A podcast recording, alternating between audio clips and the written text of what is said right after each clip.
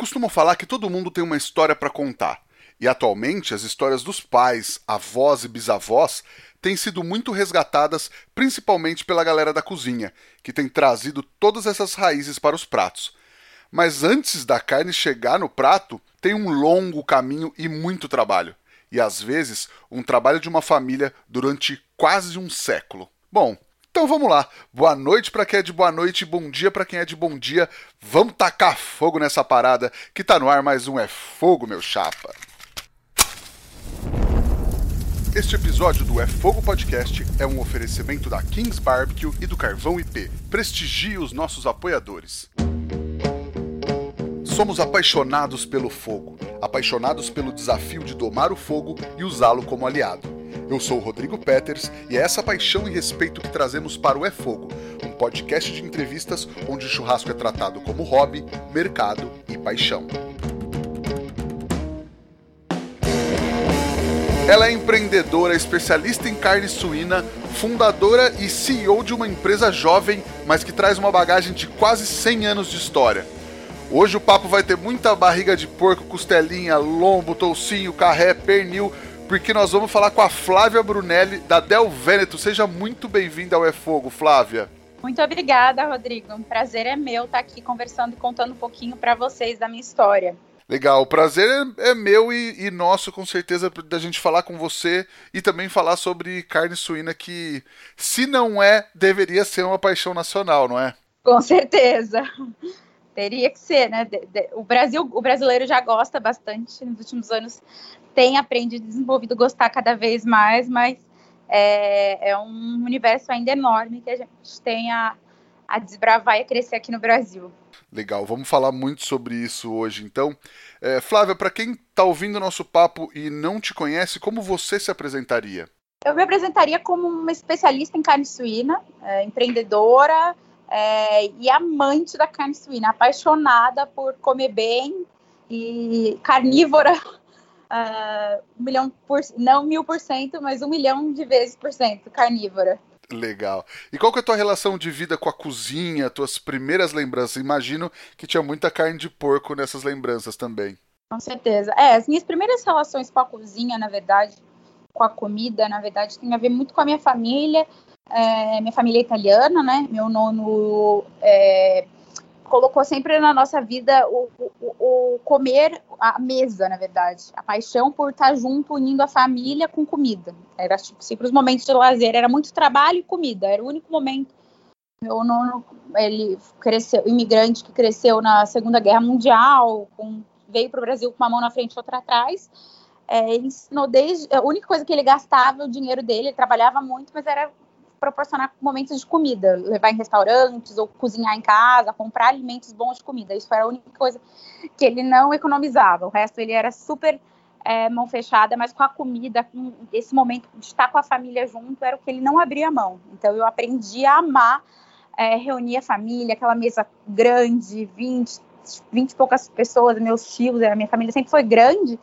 Então a gente sempre reunia ao redor da mesa para comer, cozinhar, é, as festas de família, para mim, eram os principais momentos, as principais recordações que eu tenho. Que legal. E aí a gente tem que acabar falando de da tua relação de vida com a carne de porco, e aí o negócio vai bem mais lá para trás, né? Com certeza. É. A, a, minha família, na verdade, na Itália, meu bisavô é, já comece, teve a criação de suínos há mais de 90 anos é na região do Vêneto, né? por isso o nome da minha empresa é Del, é Del Vêneto, significa do Vêneto, da região do Vêneto, é mais especificamente na montanha de Verona, é, uma, é próximo da região do, da produção do Valpolicella, do vinho. E meu nono cresceu lá até os 20 anos, a família toda foi para a guerra, né, para a Segunda Guerra, e ele ficou em casa cuidando da produção da manteiga, produzindo é, embutidos, os porquinhos, lá também tinha um pouco de gado de leite, gado de corte, mas ele se apaixonou pelo campo, ele se apaixonou por onde ele nasceu. E ele veio para o Brasil, é, porque achavam que ia ter uma terceira guerra, e aí ele queria tentar algo diferente lá. Ele já era uma pessoa com uma mente muito empreendedora. E aí ele veio para cá e começou a vida dele como caminhoneiro no Brasil, porque ele não tinha nada, chegou aqui sem nada e foi trabalhando, construindo, foi para o sul, foi marceneiro, ele fez de tudo, caminhoneiro, é, andou por esse Brasil inteiro na época que não tinha nem estrada, fiz tudo isso para juntar dinheiro para comprar uma terra, porque ele queria voltar ao que ele fazia na Itália.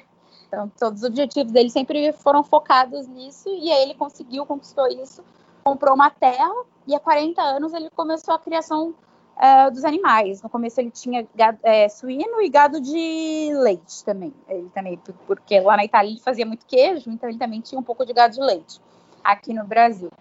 E, e eu, aproximadamente, eu sempre, eu cresci numa, numa fazenda, no ambiente de criação de animal, vendo minha mãe e meu nono mega apaixonados por isso, cresci é, na fazenda, no meio dos animais, é, na terra, e, e, gostava muito, mas me imaginava num outro, num outro universo, me imaginava muito mais no universo de, de cozinhar como um hobby, apenas porque eu gostava de cozinhar desde criança, eu gost... sempre amei a cozinha, mas via só como um lazer e ia ter uma vida, uma carreira numa multinacional. E eu comecei isso, só que o coração não deixou e falou mais alto, eu acabei, acabei abrindo mão de tudo e, e montei minha empresa é, de cortes especiais de carne suína, porque eu via que era um universo que era pouco explorado, tinha um campo universo. Minha família fazia um trabalho tão bonito de criação, mas não explorava, é, não tinha a parte de, de mostrar isso para o cliente, a forma tão diferente que meu nono criava, porque o negócio meu nono sempre foi a fazenda, a criação, os animais, é, cozinhar, é, essa parte era era o que ele fazia, mas não era o, o, era o foco dele de, de mostrar para o público, é, de contar para o público. Ele sempre focou em fazer, criar o animal do melhor jeito possível, dar a melhor vida para o animal. Era o negócio dele era a fazenda, a criação. E aí eu, como gostava de cozinhar, algumas aconteceram algumas coisas na minha vida profissional. É, eu recebi uma promoção na, na, empresa que eu trabalhava na Tetra Pak. E é isso lá na hora que eu recebi a promoção muito nova, assim, para ser coordenadora da América Latina, de uma área de, manufatu é, de manutenções, uma parte super técnica de, da, é, da Tetra Pak, é, que era uma área de engenharia, eu nem era engenheiro, sou administradora.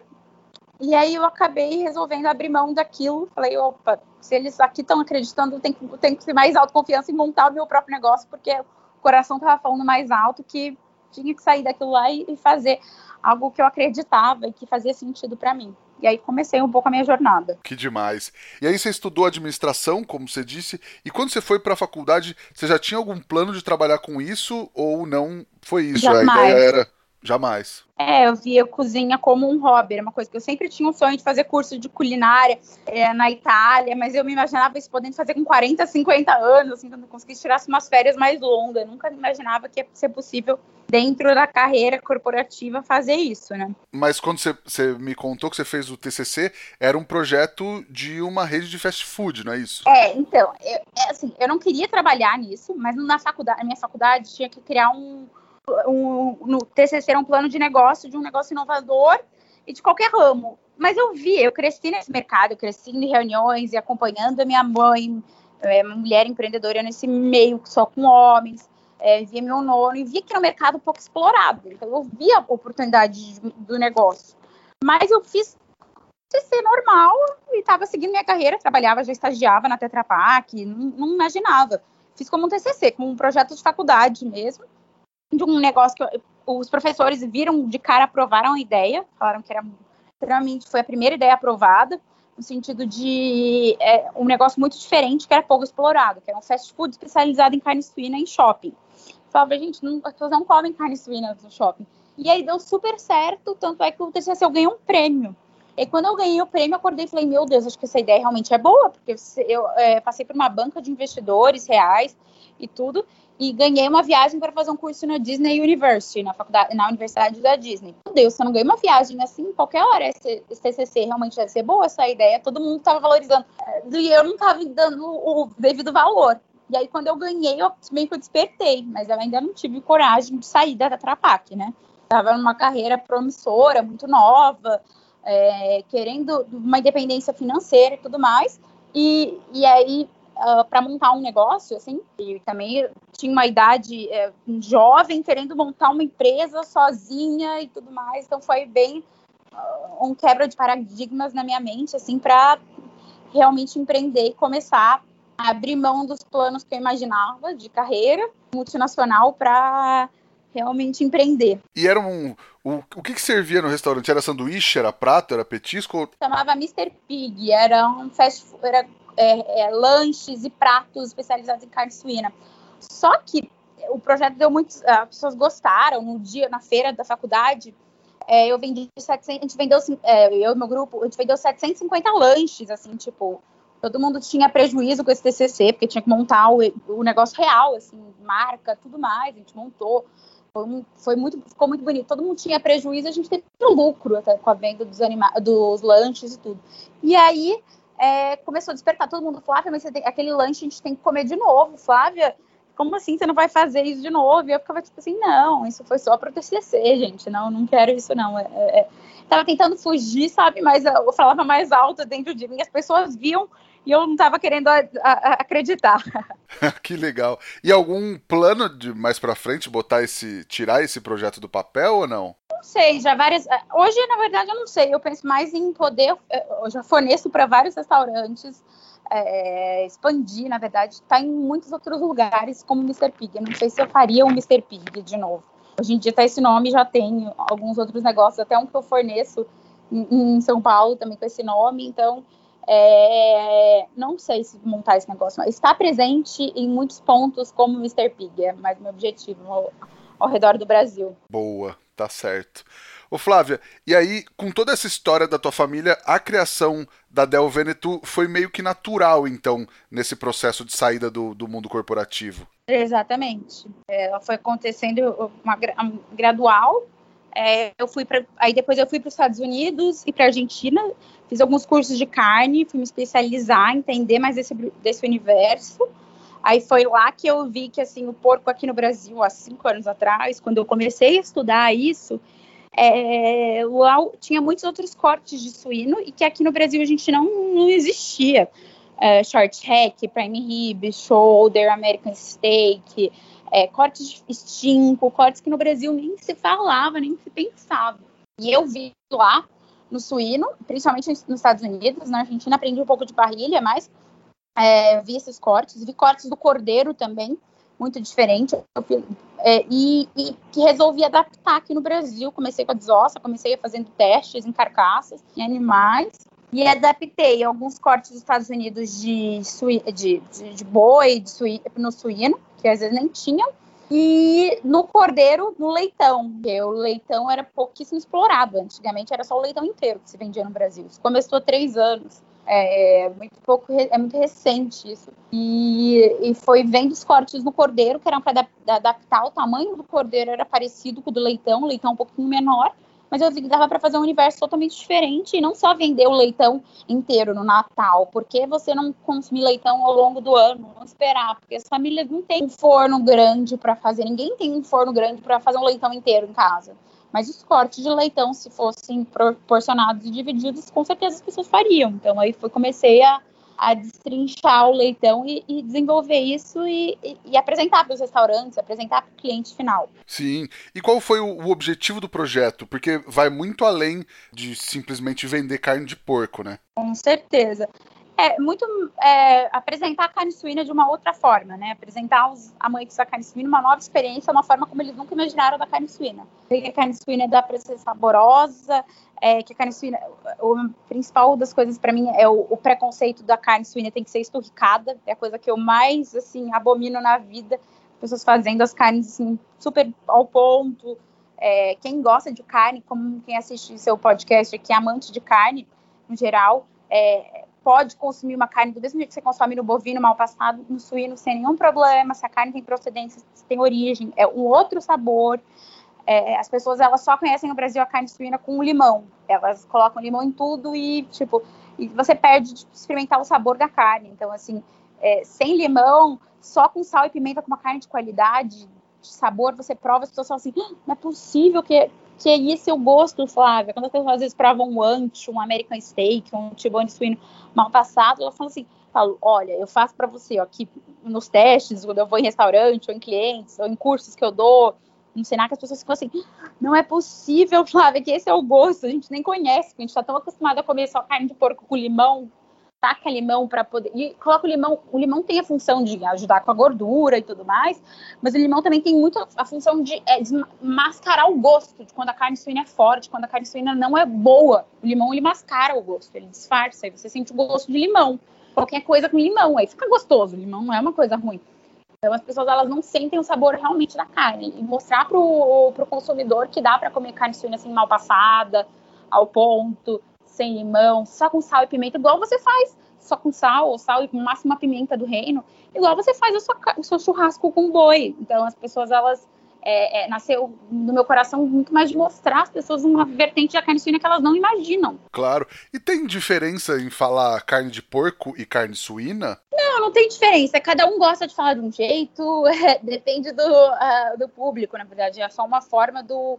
Uh, tem gente que prefere, ai, porco, porque é mais caipira, você se sente melhor falando. Carne suína, o pessoal, o produtor gosta mais é, de falar carne suína, porque ser mais uma carne, acho que mais magra, e fala que é isso, mas assim, é carne suína, carne de porco, é, é a mesma coisa. Tecnicamente é a mesma coisa. É a mesma coisa. É, tem as variações no leitão, leitão de leite, aí tem outras variações, mas às vezes as pessoas não sabem direito o que é o leitão, acham que é a mesma coisa, ou leitoa, falam algumas coisas do tipo, mas não tem muita. No suíno e o porco é a mesma coisa. E quais são as diferenças então de leitão, leitoa, para de repente alguém que está ouvindo a gente e não sabe? É, o leitão, na verdade, ele nada mais é que um animal bebê. As pessoas não têm, é, é um animal que ele é o começo da vida do, do animal. Seria mais comparado com um vitelo no boi.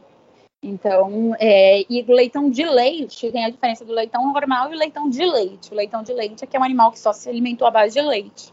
É, mesmo depois que ele saiu da mãe, ele saiu de próximo da mãe, da fase de amamentação, ele ainda continua sua base de leite e derivados de leite. Então a carne dele é mais macia, é aquela carne que desmancha, que você corta com a colher, é aquele leitãozinho que é a paixão, é apaixonante. Perfeito. E a leitoa? A leitoa, na verdade, as pessoas elas falam, o brasileiro tem um costume de falar leitoa, na verdade, né? Eu falo mais leitão, nosso padrão aqui no trabalho é fala leitão, ou maialino de latte, é, cotinilho, de, é, cotinilho, que é o nome em espanhol, também é bem comum, tem gente que conhece.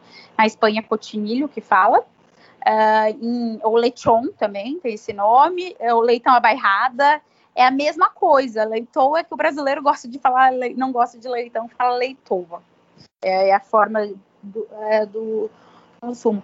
A diferença de, fêmea para macho, que as pessoas falariam mais leitoa, pessoas nem sabem a diferença e falam leitor porque virou hábito do brasileiro, do, da, da, população. Mas, assim, não, não, não tem essa variação é, que as pessoas imaginam é, do leitão e da leitoa. Tá certo. E a empresa, Flávia, é, como não é um frigorífico gigante, isso facilita na hora de controlar a cadeia toda e garantir alguns parâmetros, qualidade e tudo mais? Com certeza. Eu trabalho hoje com marmoreio, com cortes, com marmoreio diferente.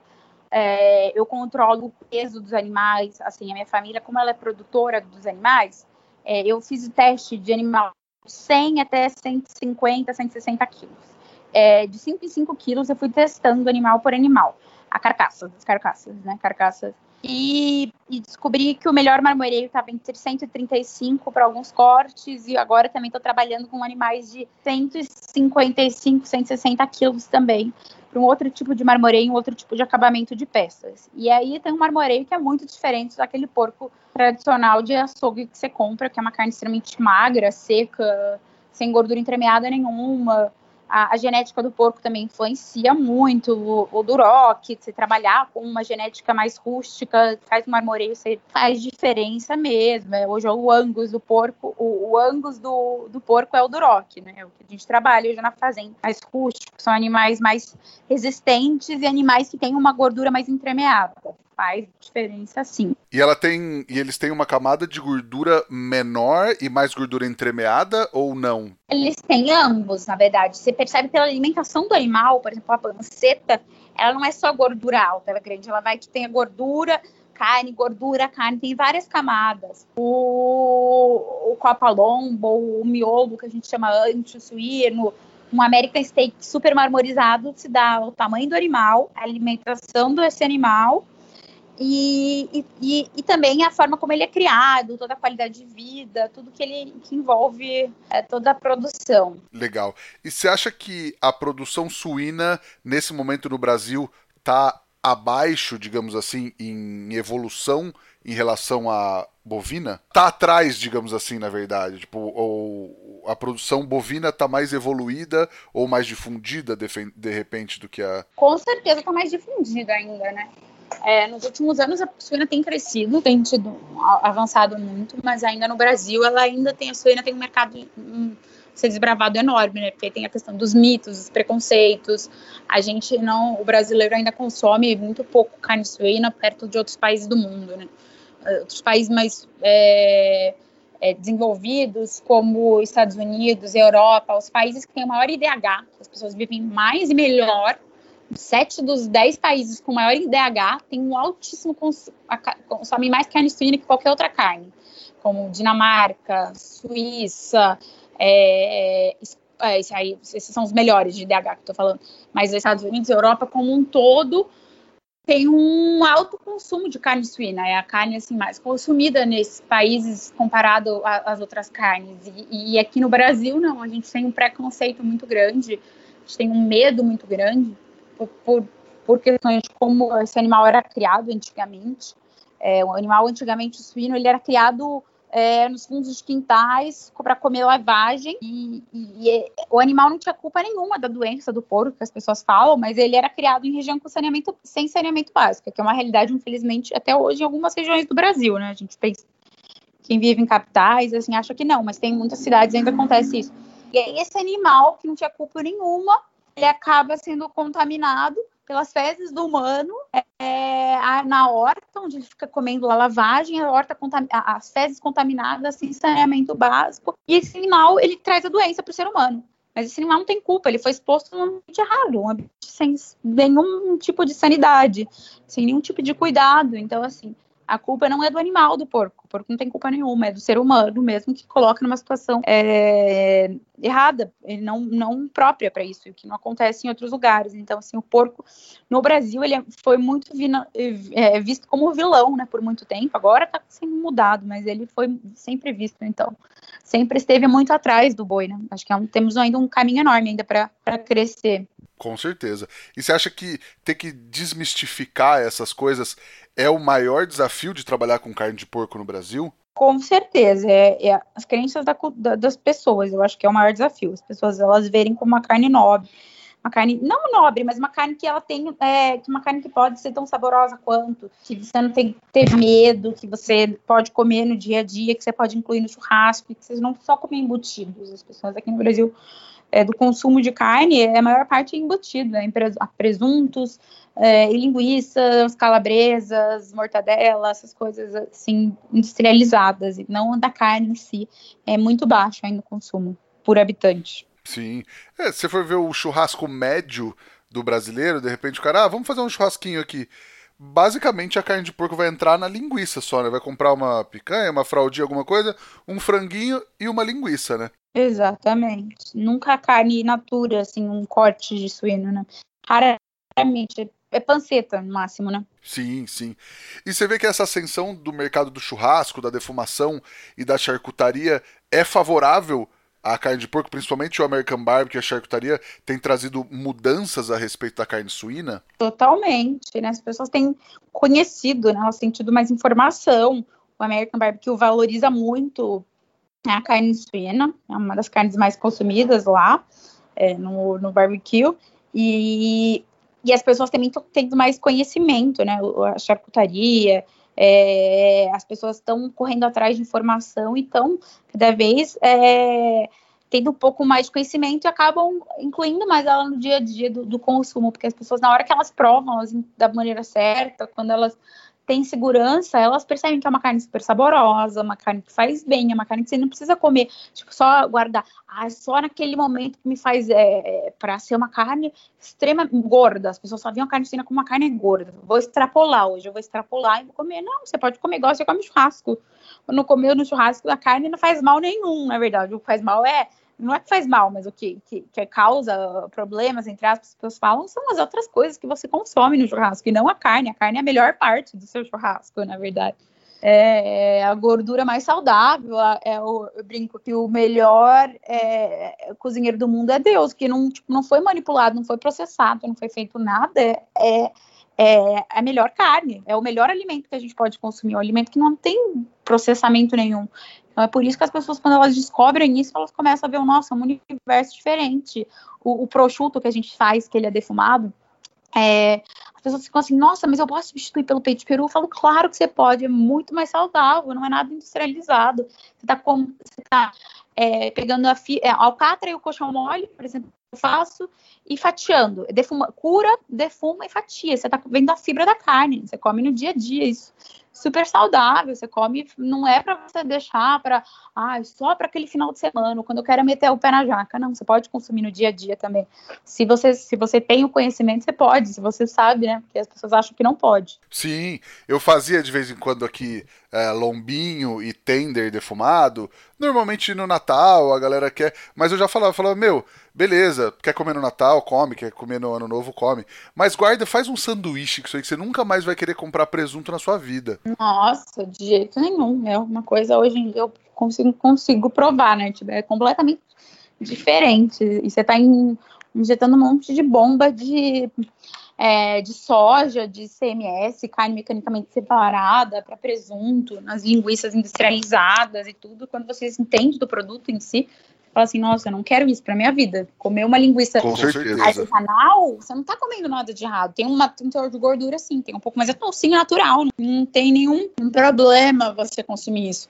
É diferente de você consumir um produto extremamente processado, industrializado, presunto, mortadela industrializada, peito peru, isso sim, tem um monte, uma bomba de química e de aditivos, soja, aí isso faz mal, né? Sim. E tem algum corte ou preparo suíno que você recomenda que a galera ainda não conhece direito e deveria conhecer, Flávia? Olha, todos os cortes para o churrasco, na verdade, você pode para um churrasco assim, parrilha mesmo. É, você pode pegar cortes diferentes que você não conhece. O American Steak é um corte que as pessoas ainda não conhecem, que é uma parte do shoulder do suíno que é da paleta é muito, ele é marmorizado, tem um osso no meio, é, seria tipo um bife do capitão do pernil, mas é da paleta, no começo, lá em cima. É, é extremamente mar maravilhoso para você fazer na, na, parrilha, tipo assim, só com sal, no máximo uma pimenta do reino, moída na hora. Você vai fazer, você vai ver o sabor, as pessoas assim não conhece, não se surpreendem. O tibone também suíno ainda é pouco conhecido, é, que é o filé mignon contra filé do mesmo jeito também é um corte extra maravilhoso para fazer um churrasco. Uh, o prime rib, o prime rib hoje em dia já está bem alta, né, do suíno, assim, hoje em dia é um corte que já, o pessoal já está mais difundido. Mas estinco suíno também para fazer uma cocção lenta também é maravilhoso, um, numa defumação, fica desmanchando. Tem muitos cortes que, que a gente ainda não conhece e explora. E os cortes do leitão que as pessoas não conhecem, né? Tem tibone de leitão, é, tem copa lombo de leitão que parece uma bochechinha, que é maravilhoso. Tem cortes muito diferentes que as pessoas ainda não conhecem. Mas aí, se eu não. Se a pessoa que está ouvindo a gente e não consegue comprar da Del Veneto, dá para comprar num açougue da cidade que trabalha com porco? Ou tem que explicar para o açougueiro, ver se o cara vai conseguir tirar o corte? Como é que seria isso no dia a dia das pessoas? Dá sim. É, hoje a gente atende só dentro do estado de São Paulo, né? Mas dá para você pedir para o açougueiro fazer do mesmo jeito como ele faz no bovino. Você explica, ó, tá, mostra um videozinho de como que faz no bovino. Mostra assim, olha, eu quero estinco, é essa parte aqui, ó. É, é, é como se você pegasse a canela do, do porco. É, eu quero American Steak. Pega para mim, ó, você vai explicar para o seu açougueiro. Pega a parte superior da paleta, abaixo, os dois dedos abaixo do começo dela, porque o começo dela ainda tá mais magrinho, mais pro meio, porque tem mais marmoreio, tem osso no meio, você vai ter um, acabamento para esse American Steak, um steak de uns três dedos, vai ser fantástico. Tibone é muito fácil de fazer, né? Só você pedir, só tem que falar pro seu açougueiro não tirar o flamignon, porque aqui no Brasil é, a gente tira muito o filé mignon, que é a primeira coisa que recebe a carcaça, já tira o filé mignon, não tiraria o filé mignon, e aí deixa com o contrafilé, né, que seria o final do lombo suíno. E, e, uma, e, tenta pedir um animal mais pesado, ele separar uma carcaça que chega mais pesada, porque as carcaças de açougue elas chegam muito leve. Carcaça de açougue hoje, o peso de suíno do Brasil médio é 90 a 100 quilos vivo o animal. É, eu trabalho com 135, 140, então aí consegue um acabamento de gordura, uma, a gordurinha do tibone vai ser muito importante para Pra, porque é uma carne ainda magra, ainda mais se você pegar um animal qualquer que não, não é um duroc, que não tem marmoreio, ela pode ficar seca se você não fizer, mas pede um pouco mais alto, quatro dedos, aí faz mais alto e faz na churrasqueira, assim, mais mal passado não vai ficar seco também, não vai, você vai conseguir um resultado maravilhoso. Legal.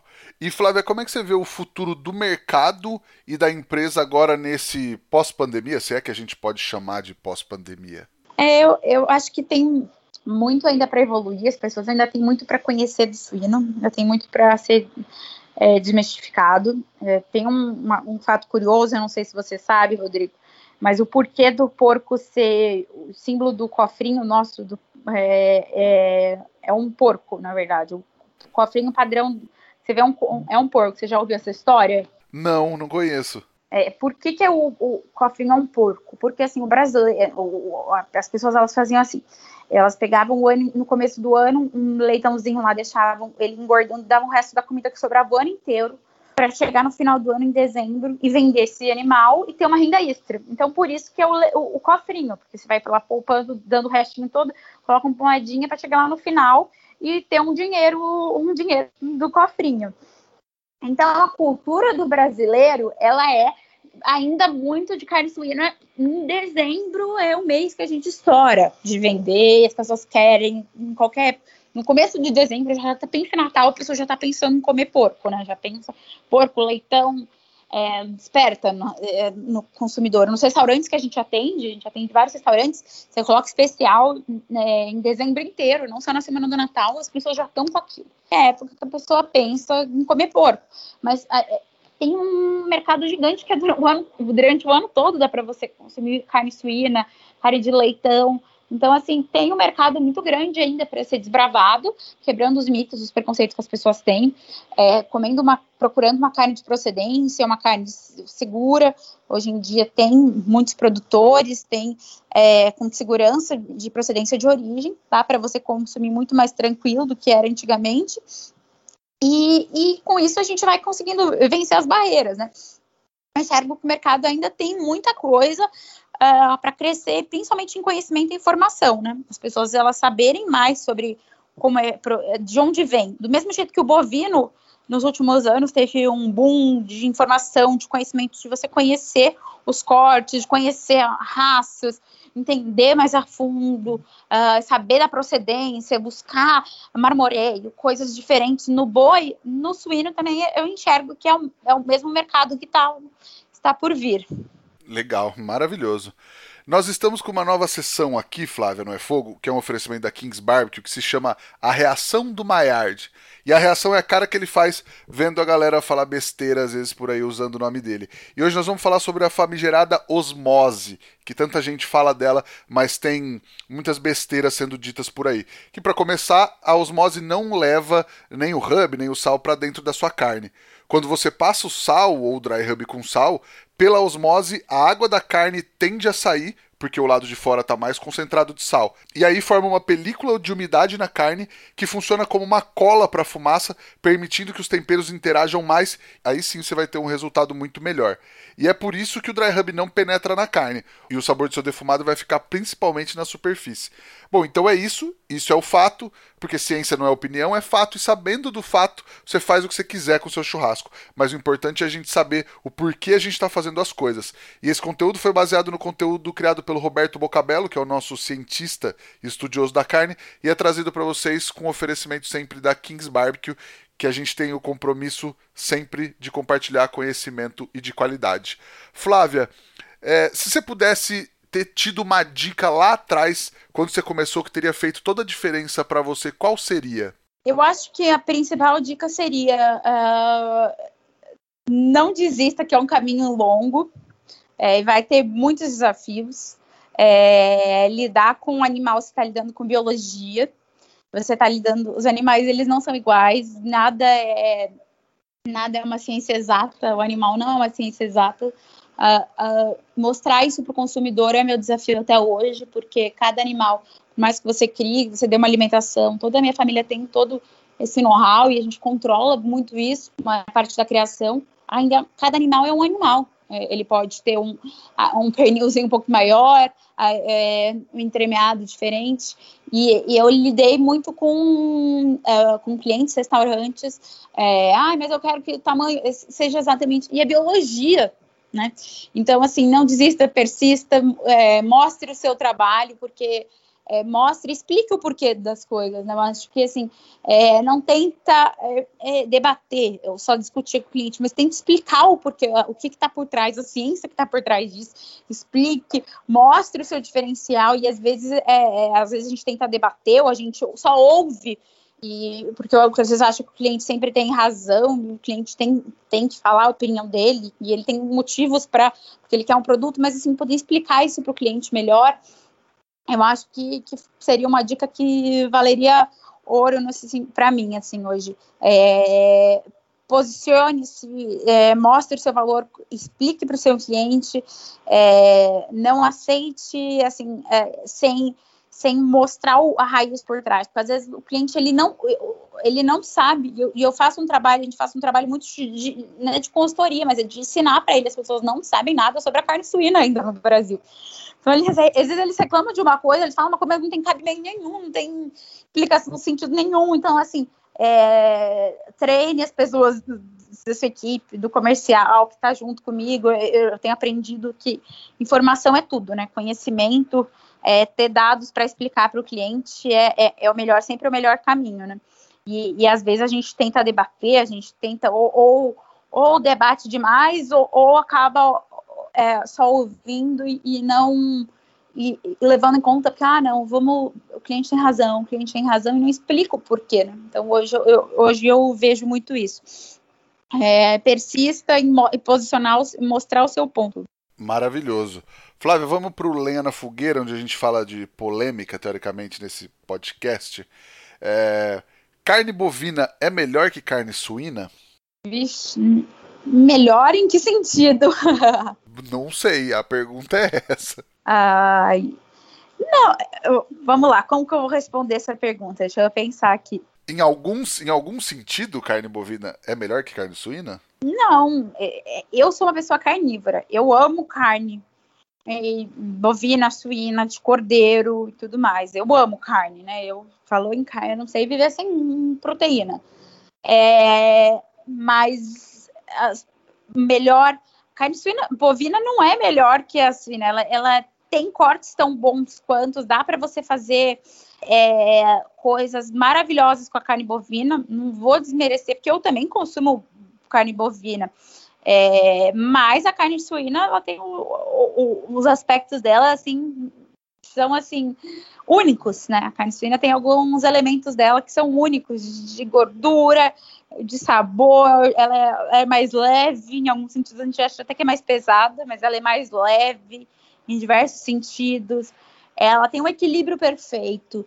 Então, a carne suína não é, a carne bovina não é melhor que a carne suína ela, elas são carnes diferentes e, e, e, cada uma tem o seu papel. Cada uma tem seu papel, uma não, não tira o lugar da outra, e tem coisas que só dá para fazer com a carne suína, tem coisas que só dá para fazer com a carne bovina. Não tem como é, você excluir uma nem outra, mas é, os produtos é, que eu amo, eu não sei viver sem o meu bacon, eu não sei viver sem meu prosciutto, eu não sei viver sem o, os meus cortes, o meu anti-marmorizado sem o meu corte de suíno na a grelha na, na, no meu churrasco. Não sei viver sem ele. Então, acho que cada um tem o seu papel, mas eles se complementam. Mas não dá para você dizer de maneira alguma que a carne suína, a carne bovina é melhor que a suína. Não dá. Elas, cada um tem o seu papel e, e a suína ela tem o, o, o lugar é, no meu coração especificamente, sei que no coração de muitos brasileiros também, que é único, é um lugar que é só dela. Não, com certeza. E a questão, acho, da carne suína no Brasil é muito cultural, né? A gente já falou um tanto sobre isso. É, é muito cultural, tanto o consumo de carne suína quanto o consumo de carne bovina, né? Totalmente, né? É, a gente tem muito raízes, né? Heranças, e via só a carne suína por muito tempo, só como a carne da feijoada, que era a carne, né, né um, a carne que não era feita, a carne suína por muitos anos, ela foi feita, os cortes delas eram só para embutidos industrializados, não era consumir corte nenhum. Você não fazia corte nenhum, você pegava o porco inteiro para fazer embutido industrializado, só. Não se fazia cortes no Brasil. É, suíno, é, isso está mudando há 10 anos que se começaram a surgir cortes, então ela foi muito mal vista por muito tempo, uh, pelos motivos errados, quando uh, quiseram uh, colocar a banha, o óleo vegetal aqui no Brasil. É, vilanizaram a banha, que é super saudável, que as gerações viviam muito mais e melhor. Meu avô viveu até os 91 anos, meu nono. Ele tem um irmão vivo na Itália com 102 anos. E todo mundo consumia banha a vida inteira. E, tipo, e estão lá firmes, fortes. E a gente é, acha que comer é, óleo é melhor do que banha. É a gordura mais saudável, zero processada. E, e, e só porque a indústria quis colocar o óleo vegetal no Brasil, vilanizaram a banha. Hoje em dia os médicos já sabem, hoje em dia estão indicando muito mais. A gente tem um alto uma alta busca hoje de suína por médicos, na verdade. A gente tem um consumo muito grande que quem procura Del Vêneto, quem procura os nossos cortes, assim, muito para até para um consumo de vida mais saudável, um estilo de vida até mais saudável do que é, o oposto do que era visto antes, né? A carne dela tem índice de colesterol muito melhor do que até o de boi, então assim tem é, pontos na carne suína que às vezes você não encontra mais proteína que uma coxa de frango, um lombo. Então, assim, tem características da suína que a gente não imagina é, e que a gente ainda tem muito para descobrir e, e mostrar para o consumidor. Maravilhoso. Flávia, agora nossa, nossa pergunta de um milhão de reais. O que o fogo significa para você? O fogo, para mim, é paixão. O fogo, para mim, é, é amor, é, é família, é comer, é estar junto de quem a gente ama. Para mim, não tem como pensar em fogo é não sei reunir as pessoas que você ama ao redor e estar tá junto, cozinhando, fazendo é, comida para quem você ama. Para mim, eu, eu, eu, tenho uma linguagem de demonstrar o amor através de servir, né? Para mim, isso sempre foi receber as pessoas, estar tá junto, compartilhando. O fogo une tudo isso, né? O fogo, sem ele, a gente não faz nada disso. Então, é união, é, é família, é amor, é, é servir o outro. Maravilhoso. Você tem uma receita, uma dica, um truquezinho para passar para a galera que está ouvindo a gente agora, Flávia? Olha, é... primeiro, experimente carne suína, é... experimente cortes como tibone, American steak, anti-suíno, só com sal e pimenta na hora de servir, sem tempero anterior, colocar um monte de marinado, nem nada passa na parrilha mal passado. Essa, sem dúvida, você vai, depois que você provar isso, sua vida vai mudar. Você vai ver assim, meu Deus, eu não conhecia esse sabor. É, é completamente diferente do que só comprar carne temperada, é, aquelas que você compra em embalagem no supermercado que tem em todo lugar. É, é outro sabor. É, você sente o sabor da carne, de verdade. Dá para fazer isso? Pode fazer isso com as carnes de supermercado mesmo? Pode, você pode. Uma carne de supermercado ela tem procedência, ela, você pode, sim. Sem nenhum problema, você você consegue consumir e, e, você vai ver que o sabor é, é, outro. Você vai ver que você vai sentir o sabor da carne mesmo. É, é, é uma outra experiência do que aquilo que você está acostumado de atacar limão ou carnes temperadas e marinadas. Mil horas dentro de marinar suíno, na hora você faz um churrasco igual você faz sua picanha, sua alcatra. Do mesmo jeito, faço, prova um corte suíno, como tibone, American steak, shoulder, é, anti-suíno, um prime rib, nossa, prova que você vai, sua vida vai ser outra depois disso. E eu acho que a segunda seria, assim, também uma prova diferente. Prova a linguiça, uma receita que tem muito a ver com a minha família e a minha origem, é prova a linguiça fora da tripa, tipo massa de linguiça, para fazer um ragu, tipo um molho.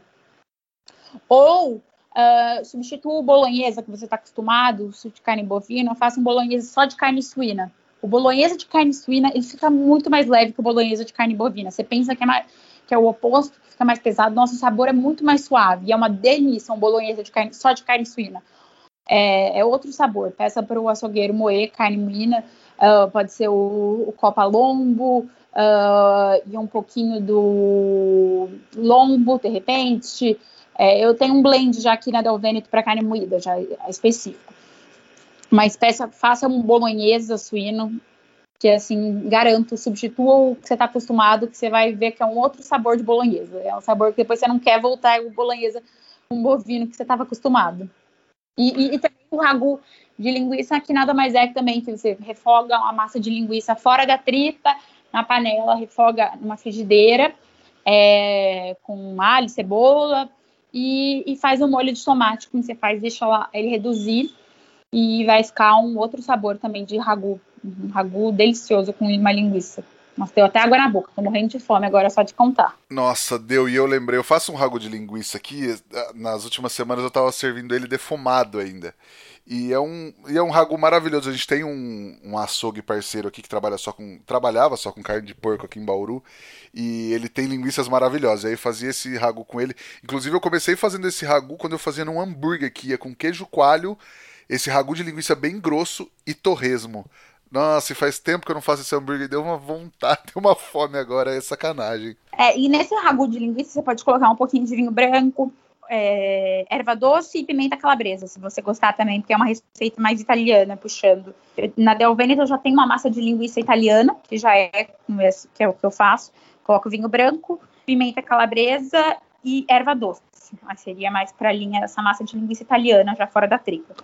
É uma receita que eu também gosto bastante para incrementar o seu ragu. Legal, quem fizer as receitas aí, marca a gente pra gente ver o que vocês estão fazendo aí em casa também. E depois no feed do Instagram vão estar tá todas as dicas, todos os detalhes. Ô Flávio, tem alguma coisa para indicar pra galera assistir, ler ou visitar?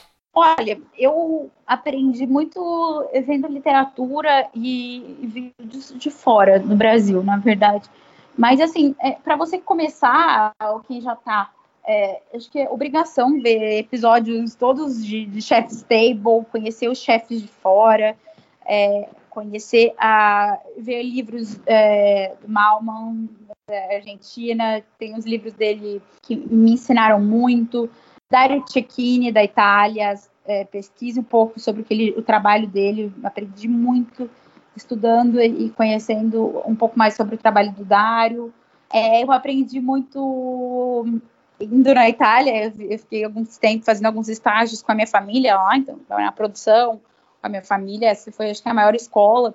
É, não tenha vergonha, na verdade, de pedir ajuda. Se você for para algum país fora, é, peça para entrar. Eu fiz isso em Nova York. Eu pedia, eu ia visitar como consumidora, é, ia para comer num restaurante, falava assim, olha, sou, sou brasileiro, tipo, aqui tô aqui para conhecer.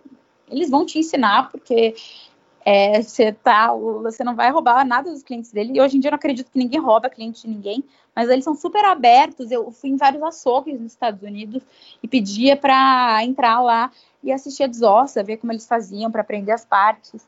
Então, assim, não tenha vergonha, né? Uma coisa que eu aprendi na minha vida é não ter vergonha de pedir ajuda, né? E de, e de é, de perguntar para as pessoas que já têm mais conhecimento e sabem que você, se você quer aprender, pede para o açougueiro do seu bairro, tipo, o açougueiro vai te ensinar melhor do que, às vezes, muito curso que você fizer, peça para pessoas que têm experiência é, longa, é, te ensinar algo. É, eu aprendi muito com pessoas, assim, que, assim, eu falava assim, é, que se você, se eu não tivesse tido coragem, eu não teria tido aqueles conhecimentos, de, de perguntar mesmo, de se atrever, é, porque o conhecimento está aí e as pessoas elas querem compartilhar, né? Mas você tem que ter coragem para perguntar e, e, as pessoas elas são super abertas para ensinar. Então eu aprendi muito vendo vídeos do YouTube também, é, é, vídeos em inglês. Se você não entende inglês, você só só só vê os vídeos que você já vai é, vai aprendendo muito uh, estuda, na verdade, emerge. Você quer entrar nesse mercado, se você gosta, você quer aprender mais sobre esse mercado, tipo, é, horas a e horas estudando. Acho que é a base para isso. Maravilhoso, tá certo. Flávia, quem quiser te encontrar, encontrar Del Veneto nas redes sociais, na internet da vida, por onde procura vocês? É, meu arroba é Flávia Brunelli, é, da Del Veneto é arroba Del Veneto, D-L, Veneto, o nosso site é www.delveneto.com e, e lá você pode conhecer mais um pouquinho do que a gente faz, nossos cortes, encomendar para sua casa. A gente uh, fornece cortes específicos para os defumadores, para o universo, Boston Butt, para fazer pulled pork, é, cortes novos que a gente está inserindo. Uh, cortes assim que o que você pensar em suíno a gente a gente faz todo o universo de suíno cortes para charcutaria se você quiser fazer na sua casa. Logo logo a gente tem novidades aí vindo de charcutaria. Salames que eu estou finalizando as receitas aqui é, que eu aprendi com a minha família na Itália. Os períodos de curas estão é um processo muito árduo de muito estudo na verdade. Eu estudei muitos livros é, em italiano em francês para poder desenvolver é, os, é, in, entender sobre esse universo. Então, assim, é, não tenha vergonha, pergunte para a gente o que você precisar de ajuda. Estou à disposição de todos aí. Qualquer curiosidade, dúvida que você queira saber sobre todo esse universo de suínos, leitões, é, estou super à disposição para ajudar. Legal. Dá para comprar pelo site? Entrega no estado de São Paulo? Site ou também chamar pelo Instagram, é, se preferir, quiser tirar dúvidas, às vezes as pessoas elas, como é o primeiro pedido, quero fazer, tem no site direto no e-commerce, você entra, é, ou se você quiser entrar no Instagram e chamar a gente, a gente chama no WhatsApp e aí tira todas as dúvidas. Tudo que você quiser saber dos cortes, a gente te ajuda a entender melhor. Maravilhoso. Nós também estamos no Instagram, no arroba é e o meu é arroba Rodrigo Peters, underline pega o link, pega lá no Spotify, onde quer que você ouça, manda para os amigos. O amigo tá precisando saber mexer um pouco mais com carne de porco, aquele que faz o churrasco para vocês. Tá aí, ó. Traz ele para essa conversa com a gente. Eu esqueci, eu também tenho um canal do YouTube. Eu tô voltando a gravar as receitas agora, de novo, a gente vai lançar um novo quadro. É, eu gravo as receitas também no YouTube, é Flávia Brunelli, nome do canal.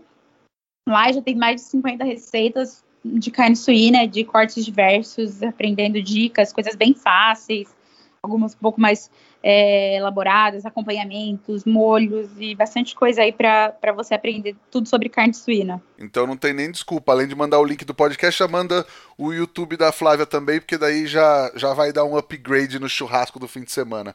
Flávia, brigadíssimo pelo papo, um prazer falar contigo e sempre um prazer falar de carne de porco também. Não tem como, né? A gente já fala, já fica com fome, já fica com vontade de fazer, de para ir para o fogo, já de ligar, já, meu Deus, já, já quero agora desligar aqui para ir para cozinha.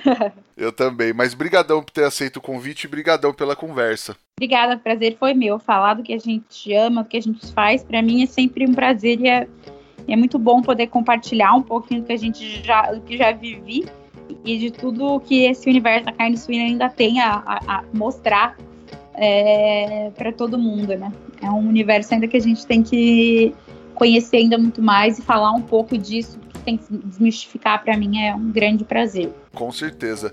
Brigadão mesmo, Flávia. Queria agradecer também a Kings Barbecue e ao Carvão IP pela parceria de sempre e agradecer a todo mundo que sempre nos ouve até o final, tá aqui com a gente até agora.